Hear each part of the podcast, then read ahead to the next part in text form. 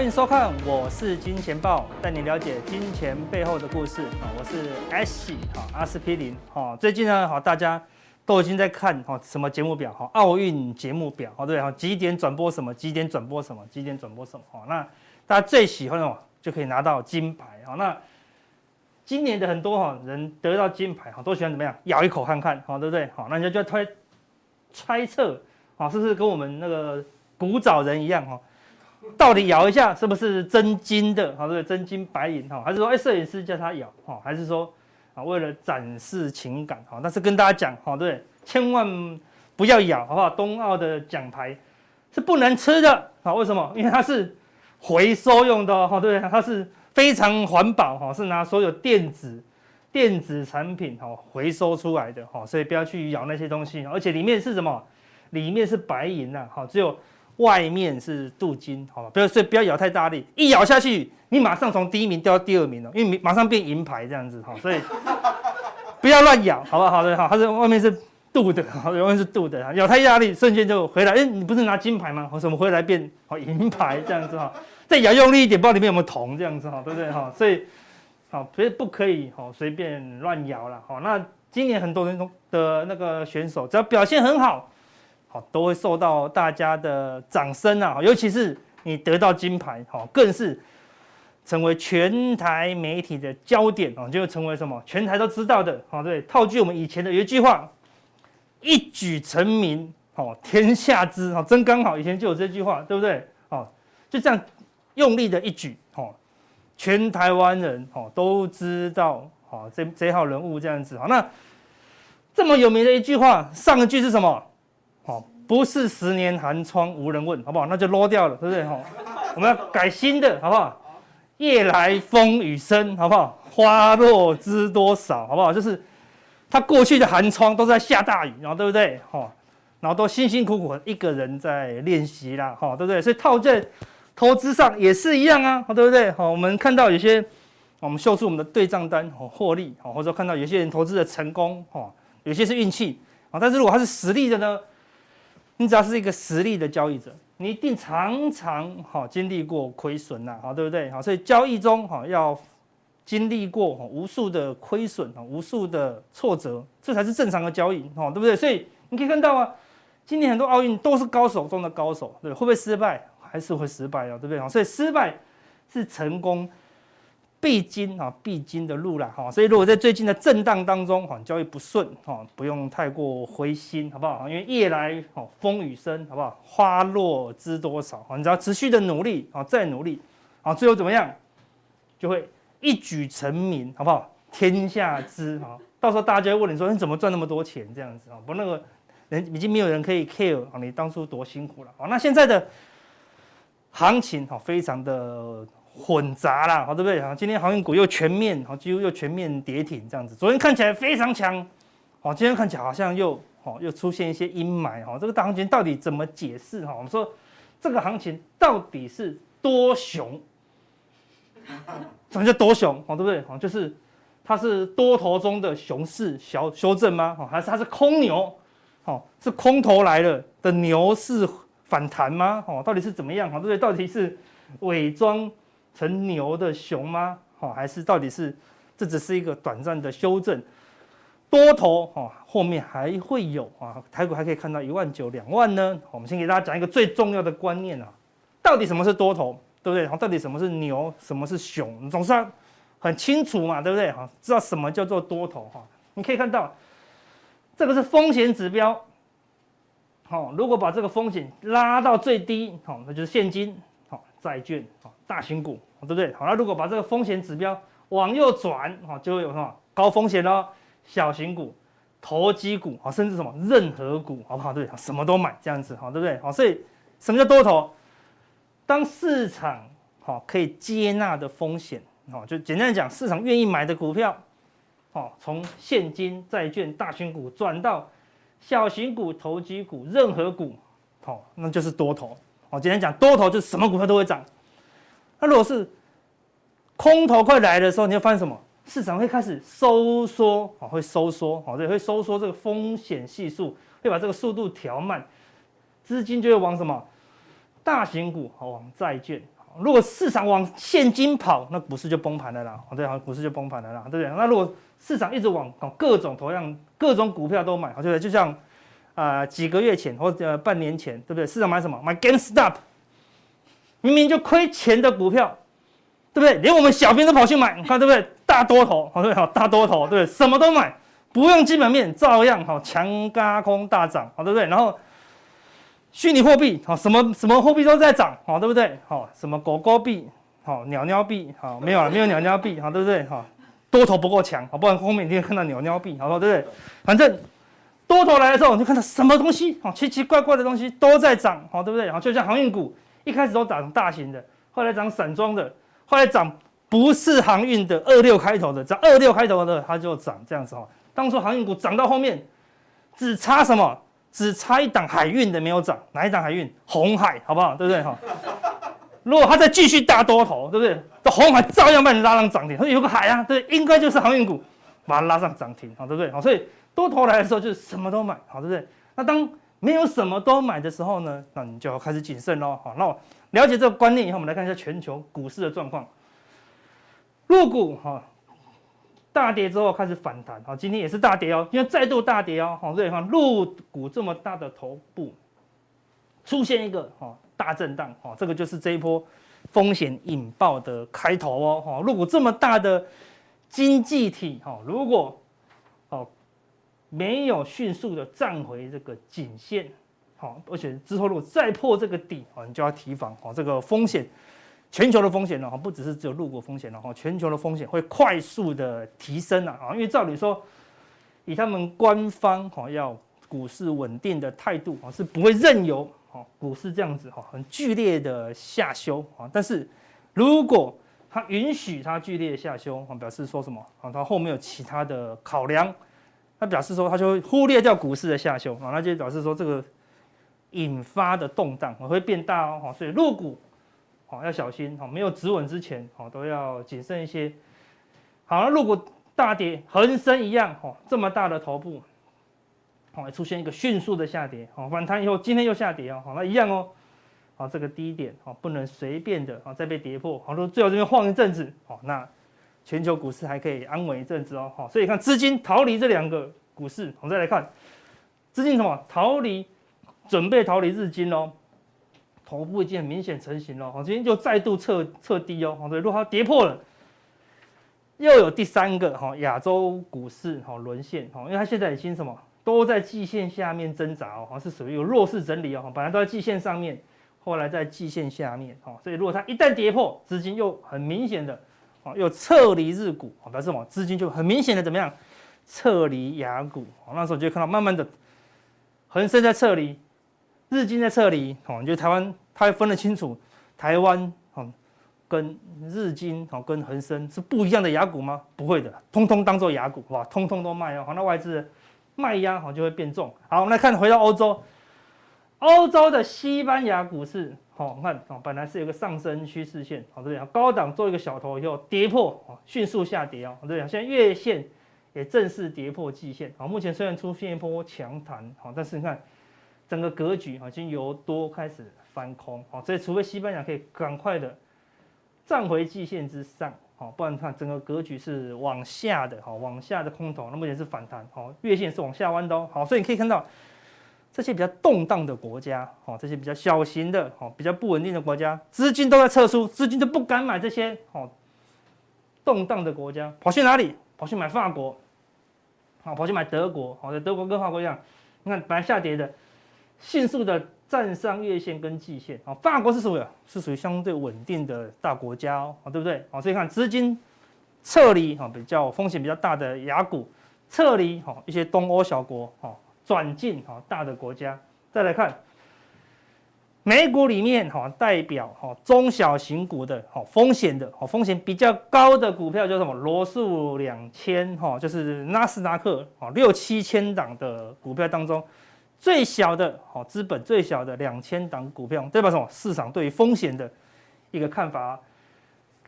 纳斯达克跟道琼都还在相对高点，哈，那罗素两千很久都没有涨了，好，不但很久都没有涨了，最近开始慢慢的往下，好，再再度测试这个大颈线支撑，好，最近有反弹，但是纳斯达克在这里哦，纳斯达克在过高了，也在这里，对，道琼也在这里哦，但是你看罗素两千哦是比较弱哦，而且最近怎么样？月线又再度哈死叉了季线哦，是比较弱的，所以除非罗素两千可以看到它站上哦，站上哦这个季线哦，如果罗素两千哦没有办法站上季线，好，那代表什么？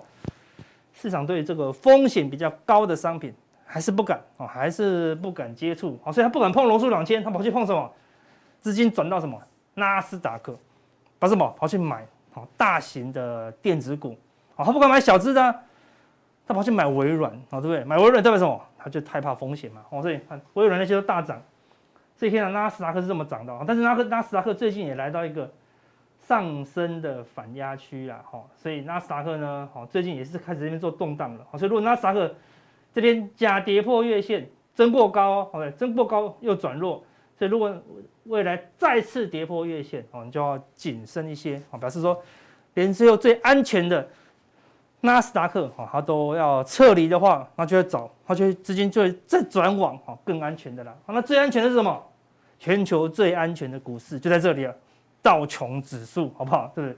只有三十档大型的哦龙头股，就这三十档啊，对，最安全、最稳定的哦，这个美国的公司都在这里，什么麦当劳啊，好那些娇生 Avenue 啊，好都在这些。你看道琼最近非常强，对不对？好，一直在新高这个地方哦，整理、整理、整理的哦，对不对？好，所以未来即使道琼过高，不用太高兴，好，那代表什么？市场从罗素两千哦，从西班牙。从雅股抽离抽离的资金转进这三十档，相对安全，因为只有三十档啊，对，所以你资金涌进去，它就很容易上涨啊，所以道琼过高，啊，并不是好事哦，哦，所以我们除了先可以看到一最风险最大的哈雅股，哦，风险比较大的西班牙，哦，都开始止稳，那大型龙头就不一定要涨，好，对不对？啊，大型龙头不涨，涨小型的才代表多头格局，好，那。这些安全的股票在上涨，哦，并不是多头的象征哦，可能只是要进入熊市的，哦，最后的反弹呐，哦，那你可以看到，黄金是什么？当然是一个避险商品啊，好，对不对？好，你不敢买一些高风险商品了，连道琼你都买不下去了，这时候你买什么？我就跑去买什么？买黄金，哈，买一些保值性的商品，黄金又不会配股票股利，这边又不会配现金股利，对不对？完全没有任何帮忙啊。但是它就是安全，好，所以看到黄金最近开始大涨。好，那黄金这边有一条颈线哦，好，而且这边有一个跳空嘛，好，对，跳空代表，好，对，市场不要黄金，好，那对股市是好事的，纳斯达克就一路创新高。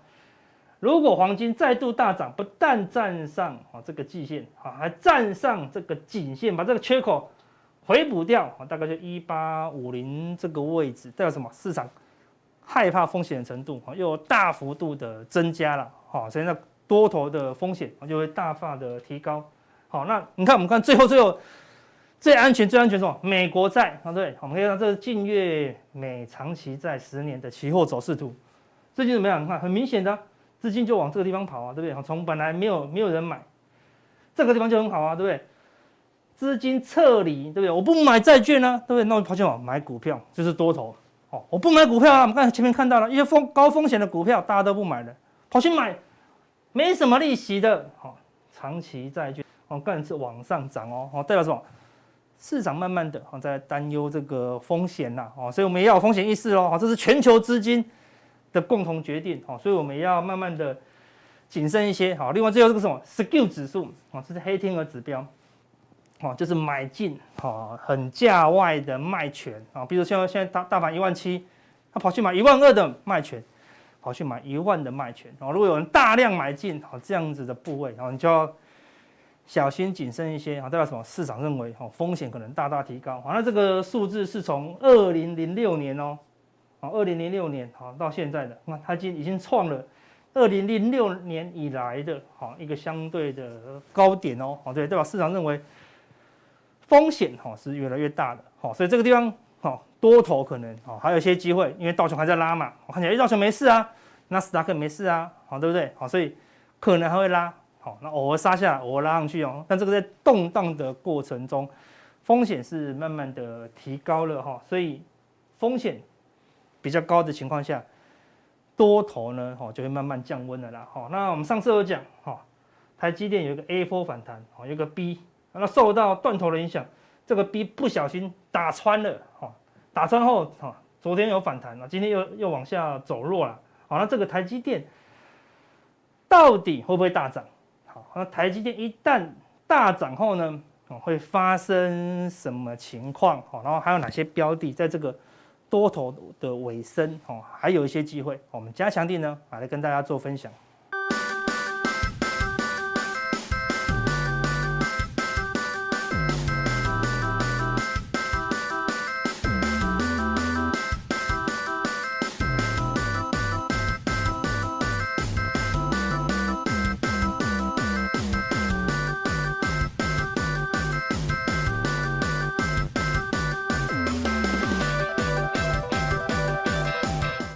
欢迎大家收看，我是金钱豹，带大家了解金融市场背后的秘辛哦，不是故事的秘辛。好，好，那今天最主要在普通店的内容呢，我觉得想跟大家分享哦，就是怎么样透过市场上的一些数据的观察跟掌握，来去预测未来的一个走势跟方向。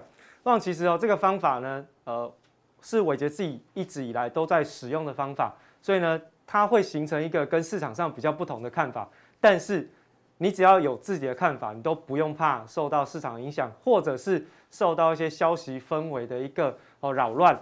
那我想其实举个例子哦，在过去这呃七月份以来哈，这个我老婆呢其实受到我的影响哦，没事她就会看一下股票市场，只要有新闻报道或者是媒体写的文章哦，那我们的手机现在很方便，你只要看过新闻，我告诉你。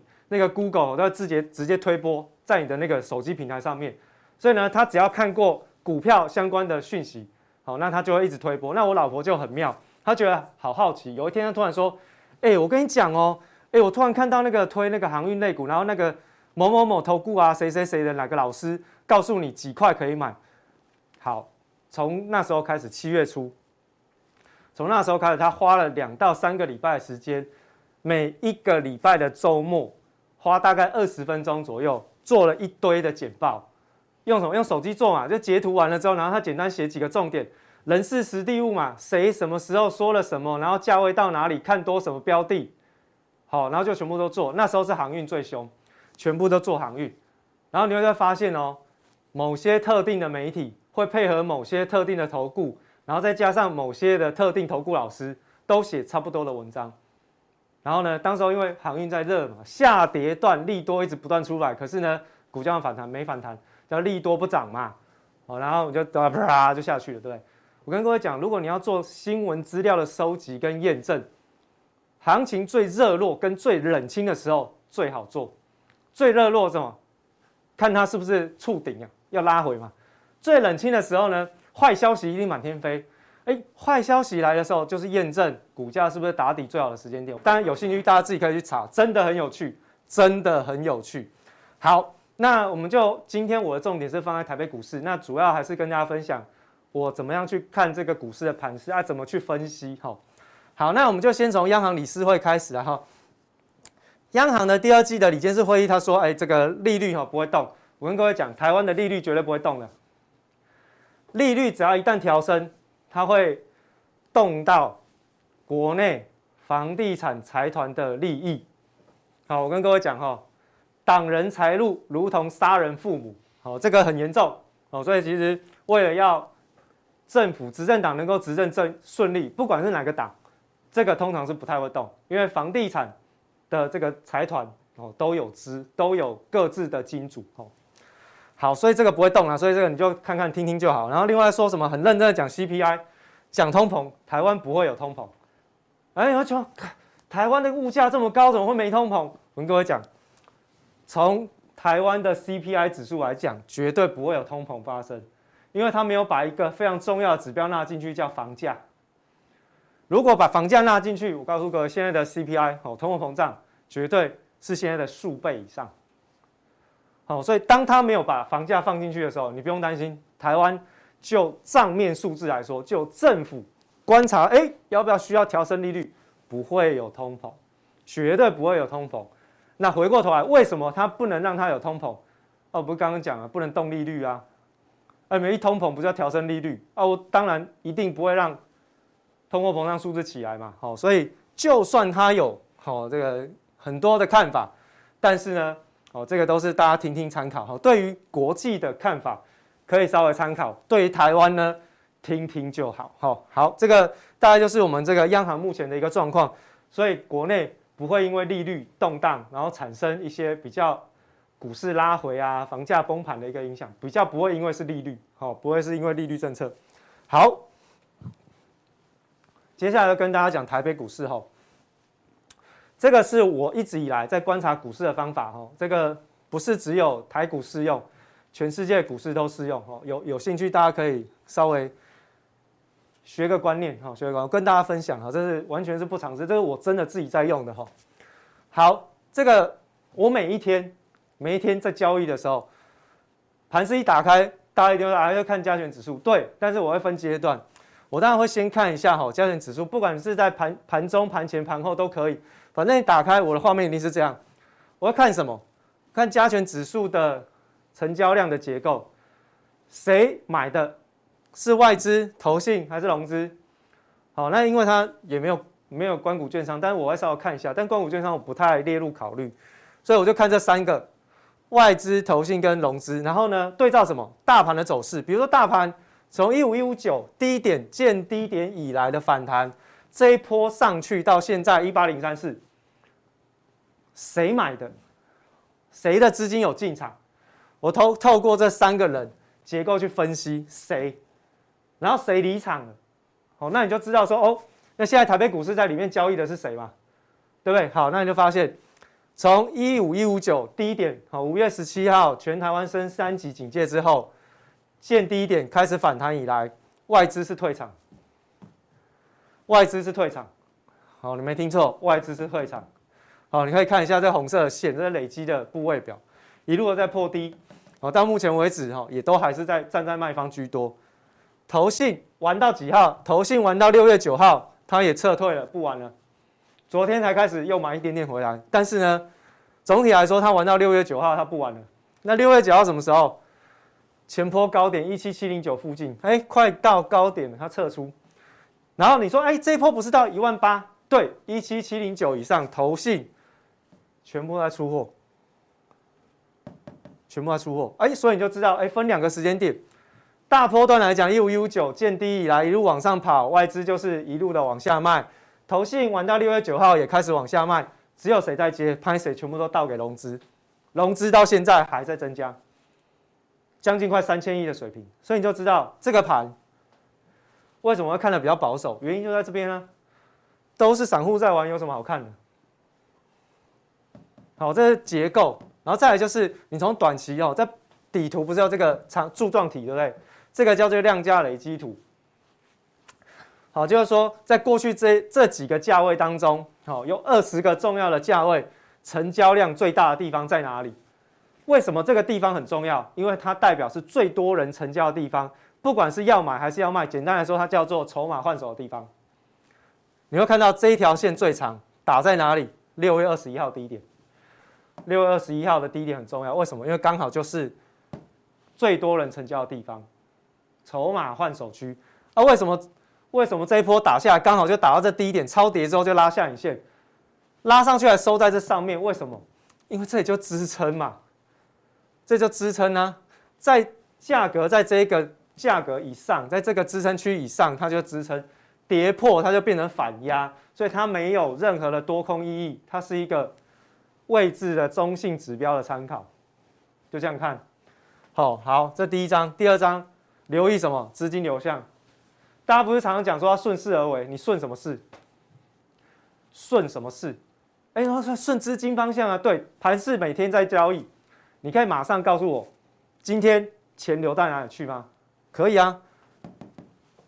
资金流向什么？就盘中的交成交比重嘛，对，对以今天盘中来讲，哎，成交比重最重的是什么？电子股，而电子股占了百分之四十六，半导体呢有百分之三十，好，然后呢航运业有百分之三十八，又来了，航运业又来了。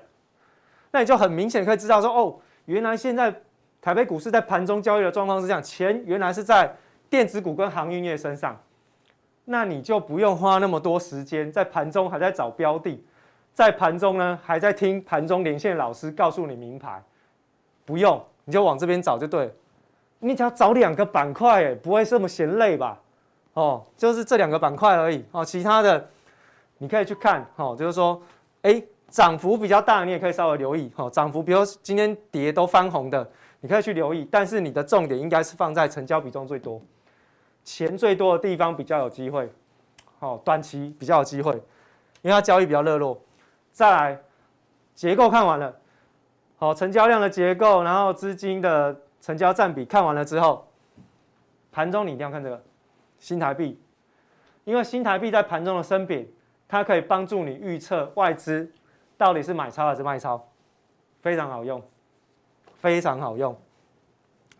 大部分的时间都会是都会是正确的，大部分当然有时候调整结构会有些不太一样，或者是外在环境因素影响的时候会有些不太一样，但是大部分时间你来用都是 OK 的。新台币啊，今天新台币稍微偏偏升值，对不对？往下是升值嘛。往下是升值，往上是贬值，好，所以往下是升值的时候，你就不用担心什么外资会大卖，你就不太需要担心这件事情。那你在盘中，如果你要做当冲或者是隔日冲，或者是你要进场一档股票，哎，你就可以相对比较放心，因为你知道至少外资，哦，它不会有大卖的现象。哦，我说的大部分时间是这样统计啊，当然如果特殊因素，那个我们要事后再去看，但是百分之八十的。的机会是对，是会对的，哦，是会对。那你会看到，哎，弄完之后一样，盘中这也有量价累积图也出来，哎，为什么新台币来到二十八这附近就开始震荡？因为它就是过去这一段时间当中最多人交易的地方，所以当它跌升反弹上来到这个二十八块的关卡的时候，它会震荡，因为它会变压力，它是压力嘛，哦，没有过去，对，哦，所以你可以利用新台币的一个。短期的升贬来观察外资的动向，如果你把它拉长期，你也可以对照外资的进出动态。好，好，那再我们就回到短期哦。刚刚是看日线，我们现在看周线。好，周线我们看什么？看外资的动态，长期的趋势。你说来看一段时间不准，好，那我们就把时间拉长，拉多长？我们就从去年开始看，二零二年开始看起嘛。好，在周线，然后你知道哦，八五二三以来。到一一千到一万八，八千五百点到一万八，请问外资是买是卖？很意外哦，外资是卖，外资是卖，外资是卖，你没听错，这就是卖，这边卖很多嘛，然后每一个波段其实都会卖。这个时间你再拉更久，从二零一七年的下半年开始，台北股市上一万点，外资就在卖方，换言之，到现在他已经卖了两年半以上。卖了两年半以上，快三年了，哦，快三年了。好，外资一万点以上，它就一直卖了。那所以你就知道，这两年半以来的时间，从二零一七年下半年哦，这个应该已经超过两年半，三年的时间，外资都不在场内，他只是怎样透过偶尔的零星点火来撑一下他的期指。然后，哎，行情久一点的，他就买久一点，然后呢，还是利用期指来赚钱。所以你就知道，过去这三年外资就是站在卖方，你就不会很 confuse 就是说，哎，到底到底外资它的动态是怎么样？你长期趋势看嘛，那短短线一定会有进出，但你就配合期货的部位去做观察，你就会知道外资根本没看过看看多过台北股市。加权指数周 K，我们再把量价累积图加上去，同样的逻辑，你会发现在一万七千点以上。大家都在这边买股票，大家都在这边买股票。好，换言之，如果跌破一万七，那台北股市会有大灾难，因为这边大部分人都用融资买。好，一万七千点以上的融资增加速度非常非常非常的快，不然就不会常常看到有人违约交割，什么少年股神被断头，然后断完头呢就看不到明天的太阳，明天的反弹，就是这样。好，所以这个也是帮助我去了解盘势的结构的地方。哦，这个大家一定要知道，这几个点位你抓出来看盘很轻松，你不用天天在那边盯盘。我跟各位讲哦，台北股市惩罚盯盘的人，真的，你去看每一天，我我很多很多那种记者朋友很喜欢做当冲，来了，哎，伟杰哥，我跟你讲，我刚刚哦，刚刚好险，我刚刚去做一则新闻，你看，不然长荣我就杀在低点了，早盘这样子杀我一定会卖掉的，结果呢收盘收涨停，哦，好险！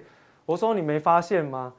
做航运类股的人就是惩罚你盯盘呐，不是吗？对不对？惩罚你盯盘。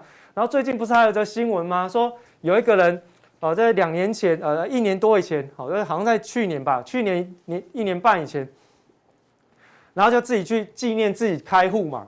然后他开户的礼物是什么？啊，营业员就说啊，那你要买什么？啊，那时候刚好航运刚刚开始热，他说啊，纪念一下好了，我刚好就几千块的生日礼金，帮我买个六百股好了，六百股的长龙。从此他就忘记了这个账户存在，没有在交易。到那时到现在的长龙，你看他赚多少？没看过盘，当然下面的网友会说：“哎呀，好可惜啊！如果你有看盘，就可以卖在三百多块。”我跟你讲，不可能的事情，就是因为他没看盘，所以他可以赚到一千六百趴的报酬。就是因为他没看盘，他才有这个本事。那如果你有看盘，我跟你讲，早就杀来不知道什么时候了，你根本不可能报到整波段。不是这样吗？你可以去网络上 Google 一些网友的文章、乡民的文章，虽然不见得都是可信的。但是它在反映一种市况跟氛围，好，所以这个其实也很重要，对不对？我为什么会跟大家讲说我去收集那些新闻跟消息？因为很有趣，太有趣了，好，然后我们就来讲这个，看完个股你就知道，哎，长期为什么我我会对台北股市比较悲观？因为我看到台北股市长期以来二十年以来最大的主力外资在一万点以上，它是在卖股票。所以我会觉得，嗯，反正它都已经卖了，不知道什么时候要崩盘，反正我就保守一点看，走一步看一步，哈，最后是比较保守。另外呢，我会说为什么在这边也好，或者在外面的公开媒体，我会跟大家讲，电子股今年一定会旺季不旺。来跟大家讲怎么看。如果你这个想听的话了，当然我我是觉得这个，因为这是我的看法了，不代表你一定要这样做了，我自己这样判断了。我们先看台积，我都找国内的电子大厂、权值股、龙头头龙头股来观察。台积电今年一月份六七九以后就没再看过高点，一月份就见高。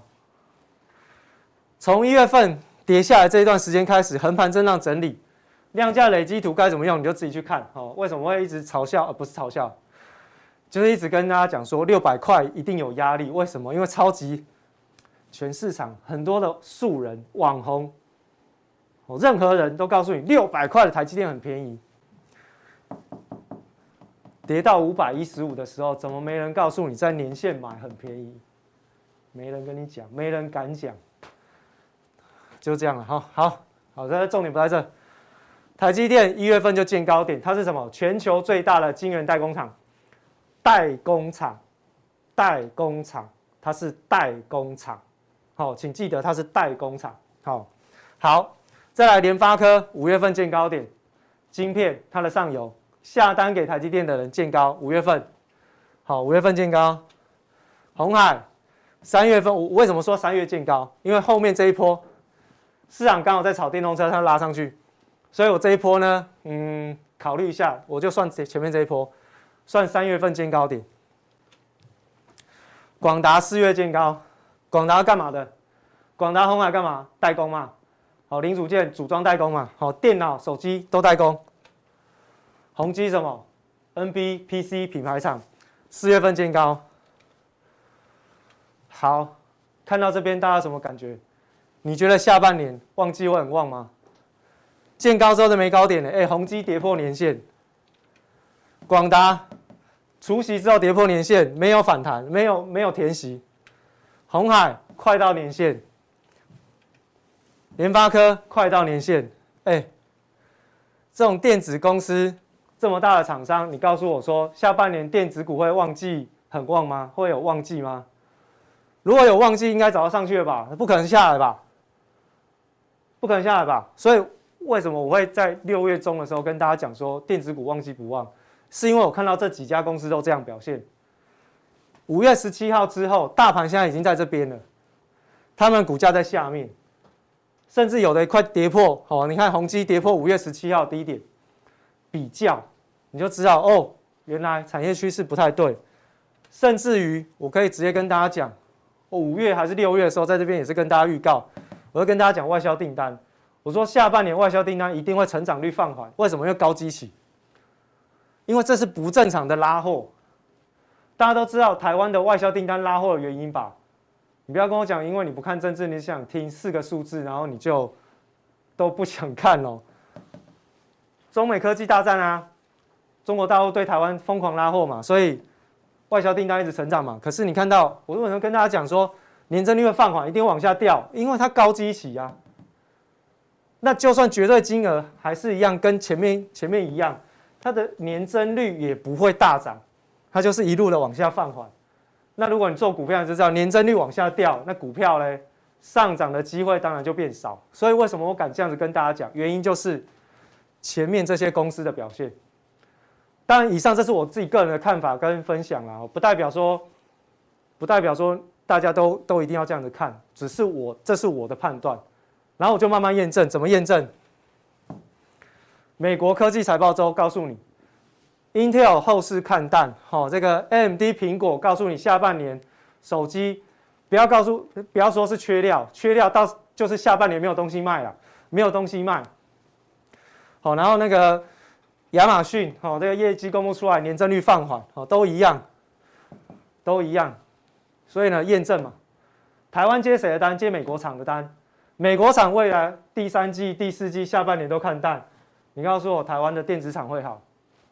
我打问号嘛，验证啊，验证嘛。啊，联发科告诉你下半年旺季不旺啊，不是这样吗？对啊，所以手机跟 NB 是这样，PC 外资已经调降了，需求放缓，所以我就先有大胆的，我先看到股价的反应，然后呢，再用市场上后面告诉你的消息来验证。但股价已经先反应，我就可以先判断，那我就等这些东西来填空。把我后面的那些基本面全部都填满，验证就很完整啦。所以你以后你看到你就知道哦，下半年旺季不旺。为什么说股价永远领先基本面？就是这样啊。只是大家都不太愿意相信，都觉得跌深之后一定会反弹，一定会落后补涨。谁告诉你的？好，所以这就是我现在这个跟大家分享我的看法是这样。好，但是。看法归看法，你有你有预期，你要有事实来佐证，佐证完之后才能形成一个完整的看法。到现在全市场告诉你说电子股要热，可是我五月底就告诉大家，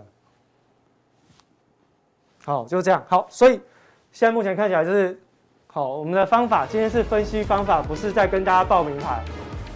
方法是这样子看，我是这样子用。好，那至于你的方法是什么，请大家可以稍微去好这个摸索一下。好，那接下来在这个加强定的部分呢，我们就要跟大家讲的是 FED 的利率决策到底影响市场的什么？然后接下来到了下半年，投资的板块会怎么变化？我们等一下在加强定告诉大家，等一下见。